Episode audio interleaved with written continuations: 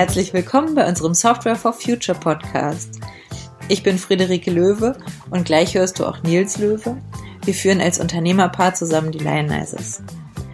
Heute hörst du ein Interview mit Nils und äh, Christopher Sweetser von TechBuyer. Die beiden sprechen über Kreislaufwirtschaft in Rechenzentren. Da bin ich richtig gespannt.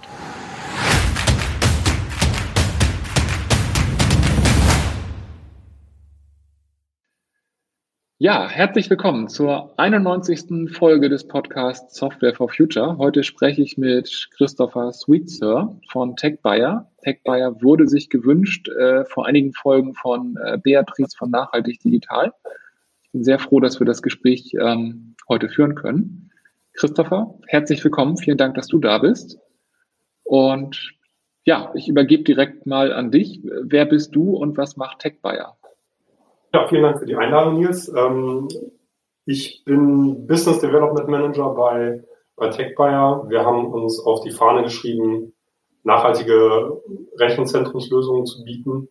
Sprich, ähm, nicht immer die neueste Hardware in den Markt zu, zu pushen, sondern dass wir wirklich eine Kreislaufwirtschaft im Rechenzentrumsbetrieb ähm, darstellen können mit gebrauchter Hardware. Sprich, wir kaufen gebrauchte Hardware aus dem Markt heraus, ähm, bereiten die wieder auf und stellen die dem Markt wieder zur Verfügung.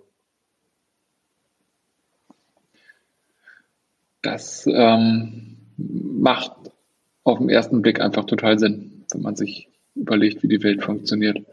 Ähm, du hast gerade schon ein ganz spannendes Wort gesagt, das in diesem Podcast, glaube ich, noch nicht gefallen ist. Das ist Kreislaufwirtschaft. Da, da würde ich gleich noch ein bisschen mehr zu äh, hinterfragen wollen.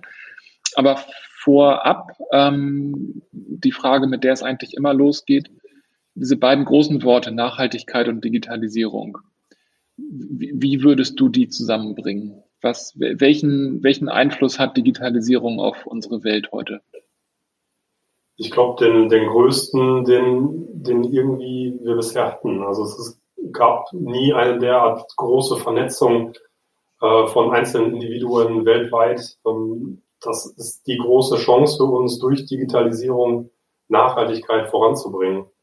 Ähm, noch nie haben so viele schlaue Leute auch miteinander direkten Kontakt haben können, ohne großartig reisen zu müssen. Ähm, das ist ja für uns, wir sehen das, wir können so miteinander reden, obwohl wir hunderte Kilometer voneinander entfernt sind. Ähm, wenn, wenn wir da die richtigen Leute aufmerksam machen, wenn wir dann eine große Masse an Leuten auch aufmerksam machen auf die Thematik Nachhaltigkeit und Digitalisierung, was das bedeuten kann im Einzelnen, welche Ersparnisse, welche, welche zukunftsweisenden Ideen dadurch entstehen können, dann ist das für mich, wo Digitalisierung Nachhaltigkeit trifft. Hm. Jetzt ist also muss ja sagen, zum Glück, dass es überhaupt losgeht. Leider, dass es jetzt erst losgeht. Also Nachhaltigkeit, ich habe das Gefühl, mit der letzten Bundestagswahl ist es überhaupt erst wirklich als, als großes Thema für alle breit, also das heißt breit getreten, anerkannt worden, dass es, dass es wirklich ein Thema ist, das uns alle betrifft. Ähm, das Thema ist jetzt eigentlich schon eine ganze Weile äh, dringend präsent. Ähm, ich habe gelesen, TechBuyer gibt es schon seit 2005, richtig? Das ist richtig. Also wir haben vorher anders firmiert. Vorher waren wir die Pinnacle Data. Ähm, tatsächlich klassisch gestartet. Ähm, unser Chef, der Kevin Towers, in einer Garage. Da haben wir angefangen, ähm, Server wieder aufzubereiten mit dem Ansatz, ja, man braucht nicht immer Neuware, sondern die alten Geräte tun es genauso gut. Ähm, die brauchen nur noch ein bisschen wir müssen ein bisschen aufgefrischt werden. Vielleicht muss mal da eine Batterie getauscht werden, vielleicht da mal ein Power Supply. Aber dieser ökologische Hintergrund, dass man sagen muss, okay, das ist noch nicht schrottreif, das war der sozusagen der Startpunkt für TechBuyer. Und ja, wir sind, ähm, mhm. wie du gerade sagtest, es wird aktuell gerade so thematisiert, aber das Thema ist eigentlich schon sehr alt. Also wir machen es von Anfang an. Ähm, unterm Punkto Nachhaltigkeit ja, unsere Hardware war immer schon nachhaltig. Es war nur nie ein breites Thema für die Öffentlichkeit. Also wenn man überlegt, in den letzten Jahren war der Einsatz von gebrauchter Hardware im Markt unter 10 Prozent.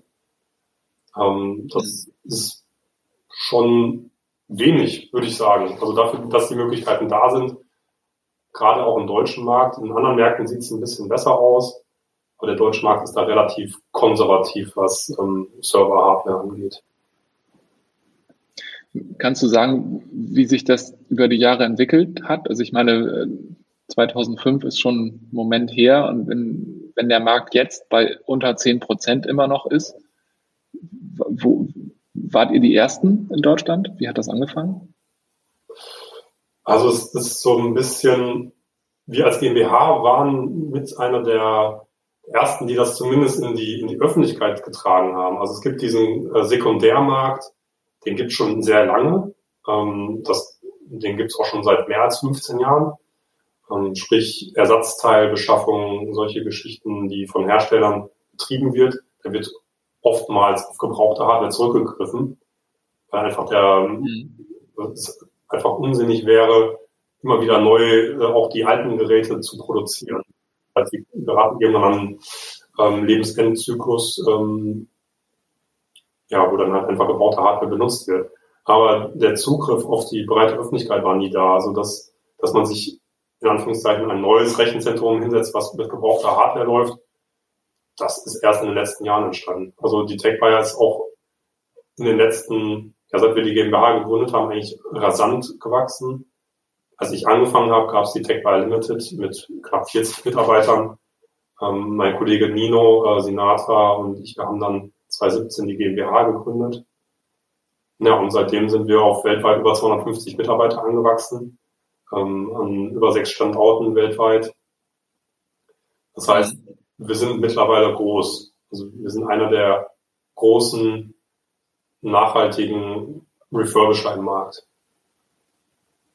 Ja, wow, das ist ein beeindruckendes Wachstum. Ja. Ähm, also ich finde, der, der, der Impact der, der ist offensichtlich. Ich glaube, das müssen wir gar nicht, gar nicht äh, groß erklären. Einen gebrauchten Server zu benutzen statt einen neuen, das ist wie, wie ein Gebrauchtwagen. Also ich schmeiße ein Auto auch nicht nach, nach zwei, drei Jahren in Müll, sondern es wird halt gefahren. Ähm, du hast eben Kreislaufwirtschaft gesagt. Magst du da ein bisschen mehr drauf eingehen? Das ist ein Thema, ich, also ich lese das immer wieder in den, in den Medien und also ich, ich selbst könnte es jetzt wahrscheinlich erklären, aber ich weiß nicht, wie viele Leute, die hier gerade zuhören, schon eine Idee haben, was Kreislaufwirtschaft eigentlich so im Großen und Ganzen bedeutet. Ja, also wenn man das jetzt an dem Beispiel eines Servers ähm, festlegen wollen würde, dann wird der anfänglich produziert. Es werden kritische Rohstoffe verbaut, ähm, die in jedem Server zum Einsatz kommen. Jeder Server hat ungefähr zehn der weltweit kritischen Rohstoffe verbaut. Das heißt, ähm, in seinem Lebenszyklus wird er produziert, hergestellt, vielleicht als, als kleiner Fakt an der Seite, jeder neu gebaute Server bindet ähm, knapp 1000 Kilo Kohlenstoff. Ähm, ja, er kommt in den Handel, er kommt in, zum Endkunden ähm, und dann war oft der Usus, dass wenn er beim Endkunden außerhalb der, des Gewährungszeitraums gelaufen ist, also sprich drei bis fünf Jahre, sprechen wir so in der Branche, dass das der aktuelle Lebenszyklus ähm, eines Servers ist, dann ist der danach oft ähm, ja, weggeworfen worden, beziehungsweise ist irgendwo in irgendwelchen Lagerhallen gelagert worden und es ist einfach weiter nichts damit passiert und die kritischen Rohstoffe waren verschwendet, beziehungsweise die Rechenleistung auch des Servers wurde verschwendet. Wo wir dann die Kreislaufwirtschaft ansetzen, ist dann die Ware, die dort dann nicht mehr zum Einsatz kommt, zurückzukaufen wir bereiten die wieder auf. Ähm, die muss natürlich funktionieren, natürlich. Ähm, dementsprechend wird die wieder aufbereitet von uns. Also sprich, wir setzen, wir schauen uns äh, jedes Teil an, ähm, was muss etwas erneuert werden, müssen Festplatten gelöscht werden, gerade heute auch ganz wichtiger Faktor. DSGVO ähm, müssen wir jegliche Daten von allen Komponenten, die Daten enthalten können, löschen. Und wir ja, wir bereiten die Server so wieder auf, dass wir die danach anschließend wieder in den Markt bringen können. Das heißt, wir setzen wieder oben an, der Endkunde kann diese Hardware wieder von uns kaufen und der Kreis ist geschlossen. Mhm. Ich habe spontan so ein paar Gedanken, ähm, ja eher wahrscheinlich Ängste von, von Kunden, die euch da begegnen. Also ich meine, bei einem Auto weiß ich auch, wenn ich ein, gut, auch ein Neuwagen kann sein, seine Probleme haben, aber in der Regel habe ich da meine Garantie. Und ich gehe ja davon aus, dass in dieser Garantiezeit eigentlich auch hoffentlich gar keine Probleme auftreten. Ich bekomme auch auf einem acht Jahre alten Gebrauchtwagen Garantie, aber das ist für mich eher die, die Gewissheit, äh, da wird vermutlich irgendwas passieren in der Zeit. Es ist nur nicht wirtschaftlich mein Problem. Ähm, das ist jetzt bei einem privaten Auto eine Sache, das ist bei einem Dienstwagen vielleicht schon eine andere Sache. Das ist aber bei einem Server, wo vielleicht mein Geschäftsmodell davon abhängt, dass das Rechenzentrum 24-7 funktioniert, noch eine andere Nummer. Ist das, ist das ein Thema für euch, dass, dass irgendwie die Zuverlässigkeit in Frage gestellt wird? Das ist einer der großen Mythen, sage ich mal, für refurbished Hardware. Das ist natürlich das, womit wir täglich kämpfen, ähm, teilweise auch gegen Windmühlen. Ich benutze auch gerne das Autobeispiel tatsächlich, wenn ich mit Kunden spreche.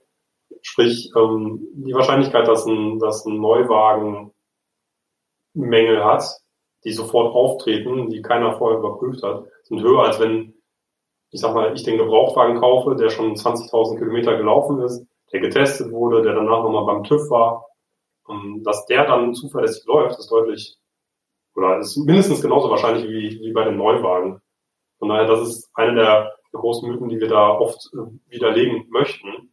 Was wir erfahren, ist, dass die, ja, dass die Annahme trotzdem eine andere ist. Also oft wird für kritische Infrastrukturen weiterhin auf Neuware zurückgegriffen, was, was einfach schwierig ist. Für uns dagegen zu argumentieren. Also wir können natürlich mit dem Preis argumentieren. Ich kann auch Daten und Fakten nennen.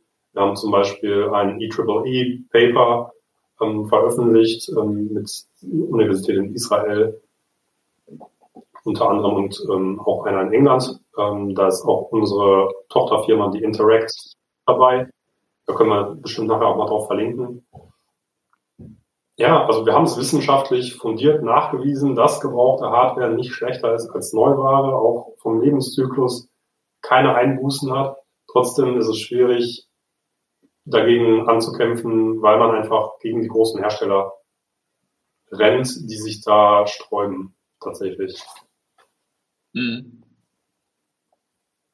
Ja gut, aus Sicht der großen Hersteller kann ich es, also ich finde es nicht gut, aber ich kann es zumindest nachvollziehen. Ja, das ähm, können wir natürlich auch. Ne? Also das, wir arbeiten tatsächlich auch ähm, eng mit den großen Herstellern zusammen, muss man sagen, weil die natürlich andererseits mhm. auf unsere qualitativ hochwertig refurbished Hardware auch setzen. Das sprich, ähm, die großen Hersteller kaufen bei uns. Ähm, was auch wieder gut ist für die Kreislaufwirtschaft, aber auf der anderen, auf der anderen Seite natürlich auch ein bisschen ähm, von der einen Hand in die andere mhm. erscheint. Ja. Also was mir noch so als, als ähm, ein bisschen paralleles ähm, Modell einfällt, äh, wo mich das gleich interessieren würde, wie, wer so primär eure Kunden sind. Ähm, zum Beispiel Hetzner hat ja eine Gebrauchtserver-Börse, also bei der wir äh, zum Beispiel mehrere ähm, Server geordert haben, aber die äh, das ist ja nicht direkt vergleichbar. Hetzner stellt sich da irgendwie einen Schrank nach dem anderen hin. Und dann werden die mal für eine Weile gemietet und danach ist der Server, die bauen den ja nicht aus. Also der, der steckt ja weiterhin an seinem Platz. Und dann kann ich halt auch einen gebrauchten Server mieten. Ähm, das macht jetzt für so einen großen Rechenzentrumsbetreiber vielleicht Sinn. Wer, wer sind eure Kunden? Wer, wer, ja. Im Prinzip kann, kann jeder unser Kunde sein, der, der Hardware zum Einsatz bringt. Also wir haben durch unsere verschiedenen Einrichtungen ähm, können wir sowohl Rechenzentren beliefern, Rechenzentren können aber auch unsere Lieferanten sein. Ähm, da sieht man wieder diesen, diesen Kreislaufwirtschaftsaspekt, der da zum Tragen kommt. Also sprich, unsere besten Kunden können auch unsere besten Lieferanten sein.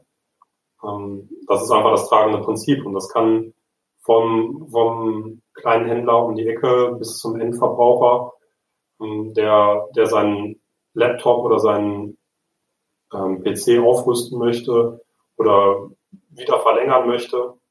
Wir haben das gerade zu Corona ganz, ganz stark erfahren. Ähm, als es dann hieß, okay, es geht jetzt in den Lockdown, ähm, gab es auf einmal einen unglaublichen Bedarf an, an Notebooks. Und ähm, Ja, wir haben da auch gesehen, dass es da einen Markt gibt. Ähm, sprich, wir haben auch angefangen, äh, Notebooks zum Beispiel zu refurbischen, wieder zu verwenden, da eine Kreislaufwirtschaft aufzubauen. Und ja, mhm. also im Prinzip kann jeder unser Kunde sein, der, der uns unserer Expertise vertraut, der das möchte. Krankenhäuser, Universitäten sind unsere Kunden, große Systemhäuser sind unsere Kunden. Ähm, also wir haben eine sehr große Bandbreite, aber die Awareness ist einfach nicht so wirklich da im, im breiten Publikum, der breiten Masse. Ähm, wir haben auch, du hattest vorhin erwähnt, die, die Beatrice von Nachhaltig Digital. Wir haben auch in Workshops miteinander darüber gesprochen, dass da einfach auch tatsächlich die Signale aus der Politik fehlen, ähm, das mal in einen gesetzlichen Rahmen zu packen, dass da angesetzt wird. Wenn, wenn das in einem gesetzlichen Rahmen wäre, dann wäre das Geschäft auch einfacher und man könnte deutlich einfacher nachhaltig handeln. Hm. Stichwort nachhaltig handeln. Habt ihr Erfahrungswerte? Also wie, wie lang ist der, der realistische Lebenszyklus für so einen Server? Du hattest vorhin gesagt, so drei bis fünf Jahre ist so der Neuzyklus und also wer nur an Neuware glaubt, tauscht dann wahrscheinlich einen Server nach drei bis fünf Jahren aus. Wenn ihr so einen refurbished, wie viele Jahre kann der realistisch eingesetzt werden?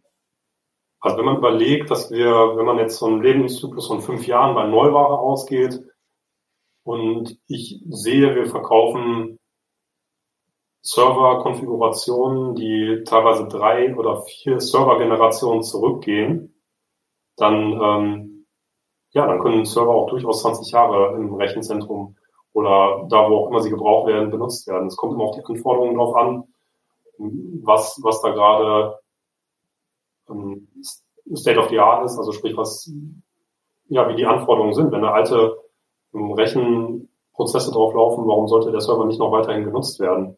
Äh, man muss dann natürlich ab und zu mal schauen, dass man vielleicht Power Supply erneuert oder Festplatten haben einfach auch einen bestimmten Lebenszyklus. Heute die SSDs haben auch einen bestimmten Lebenszyklus. Die machen bestimmte Schreib- äh, und Lesezyklen, die, wenn die vorbei sind, dann war es das einfach leider.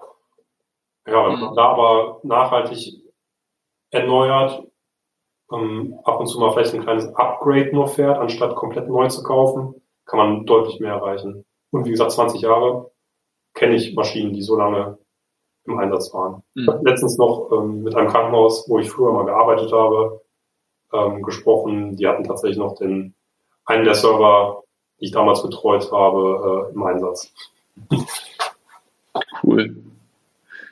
Wie, wie, also ähm, wenn wir jetzt mal so gucken, Klimawandel ist ja, so wie ich das verstanden habe, im Wesentlichen eine Energiekrise und Energie können wir ziemlich direkt in CO2 umrechnen. Wenn ich mir jetzt überlege, um, um es wieder mit Autos zu vergleichen, Autos werden in der Theorie energieeffizienter und auch Server werden ja energieeffizienter.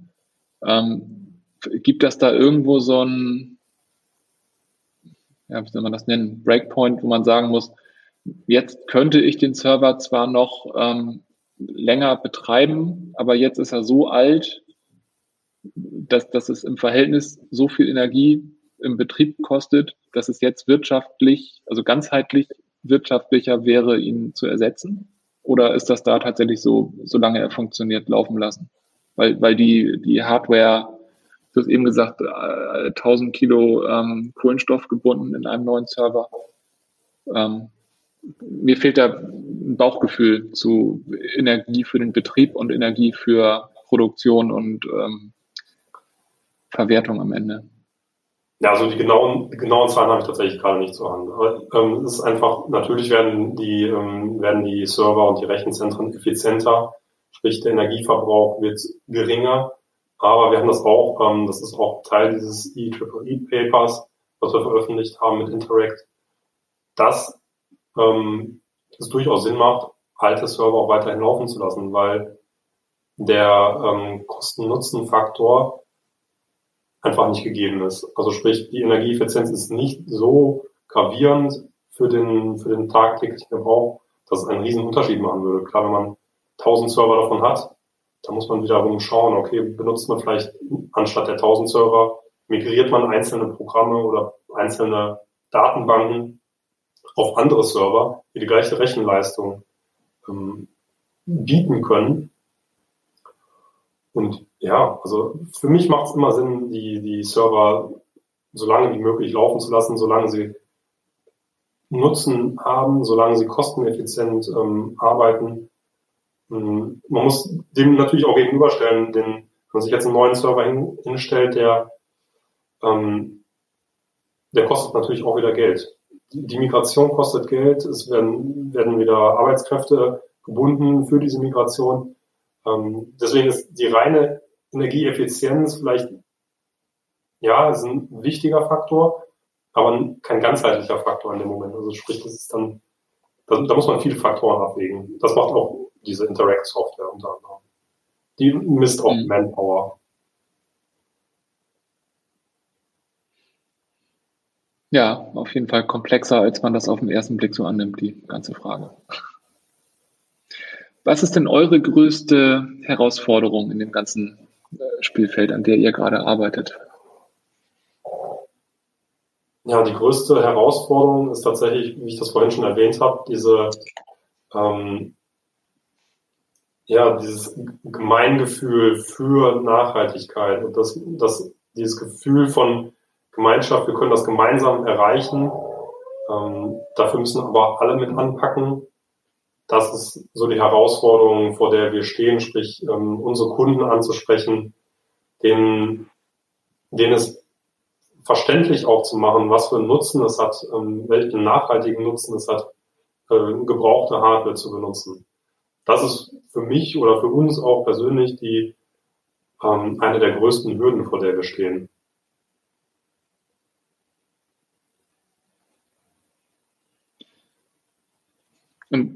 Was ist da euer Ansatz? Also was ist ein realistischer Weg, das, ähm, das zu lösen? Wir versuchen natürlich ähm, auf diversen Messen, ähm, wir haben diverse Publikationen, wir haben ähm, Reports, wir haben Blogs, also wir haben, wir versuchen das natürlich so weit wie möglich irgendwie zu streuen. Man darf nicht vergessen, natürlich sind wir auch ein, ähm, haben wir natürlich auch einen wirtschaftlichen Ansatz, den wir dann wiederum dafür nutzen können, weiter nachhaltig zu sein. Also wir ähm, das, was wir erwirtschaften, das setzen wir wieder in Forschung ein. Also sprich, wir haben auch ähm, nachhaltige Verpackungsmaterialien erforscht mit, mit einer englischen Firma zusammen. Hm, vorher gab es zum Beispiel in dem Bereich wurde 7% recyceltes Foam nennt sich das, ist so das Verpackungsmaterial, was so bei Servern benutzt wird, da war nur 7% von recycelt. Und durch diese, durch diese Studie haben, haben wir das bis auf 70% recyceltes Material hochgebracht. Und wenn man da alle zusammenarbeiten und wenn wir da ja, zeigen können, was, funktioniert, das funktioniert ja nur, nur, wenn wir wirtschaftlich auch irgendwie ähm, das ermöglichen können, dann können wir solche Sachen auch zeigen, dann können wir können wir Gespräche führen, dann können wir auf Messen gehen, dann können wir ähm, bei der Bundesstiftung auch vorstellig werden und dann auch was fordern. Und, aber das können wir alles nur als Gemeinschaft. Also wir können das nicht alleine stemmen, sondern da muss die Politik mit angreifen, da muss die äh, Wissenschaft mit, mit angreifen und da muss der Handel auch mit angreifen. Gemeinsam kann man das mhm. schaffen.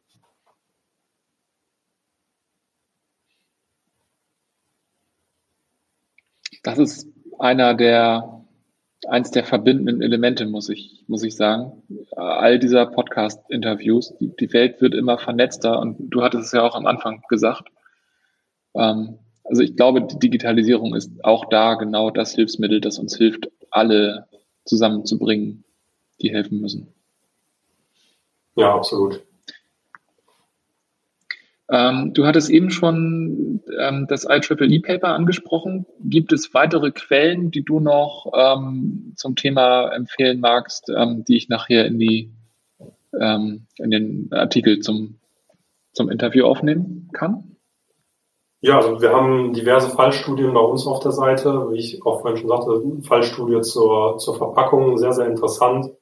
Ähm, was man mit ein bisschen Forschung erreichen kann, wie viel nachhaltiger man agieren kann, wenn man ja ein bisschen, ein bisschen danach schaut. Also Ähm, Interact DC kann ich auch, interactdc.com kann ich empfehlen. Das ist unsere hausinterne Software, die wir benutzen, um Rechenzentren effizienter zu machen.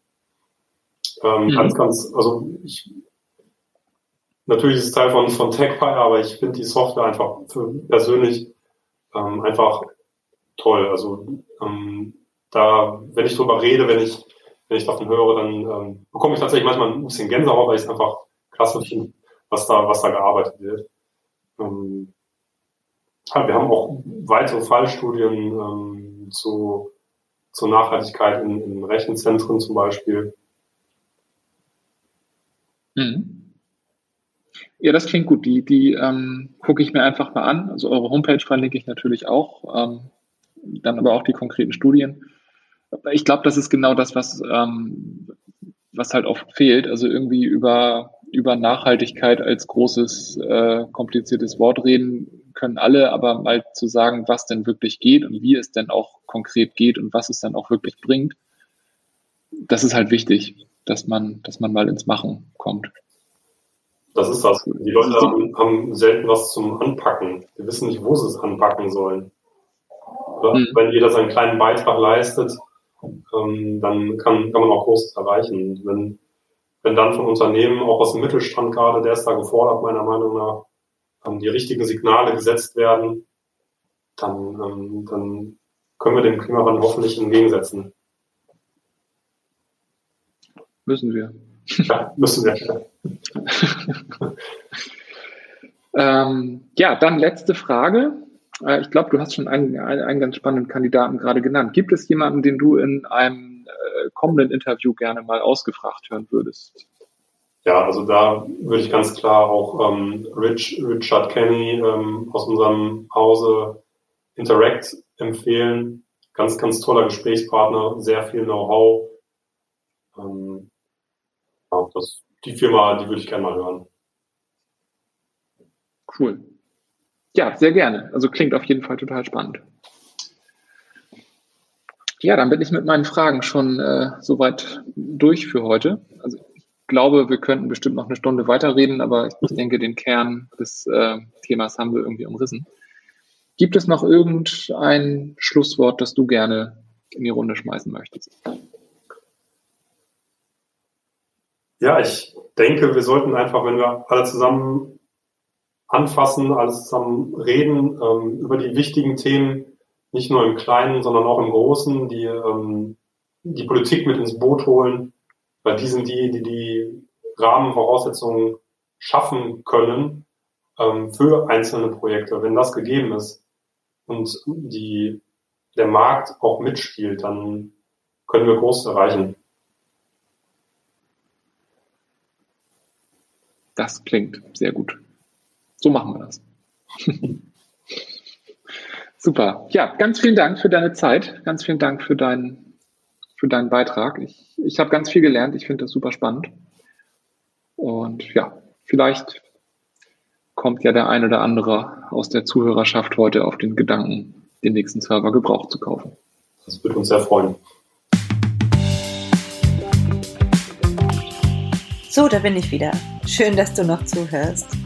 Die Shownotes zu dieser Episode findest du auf softwareforfuture.de.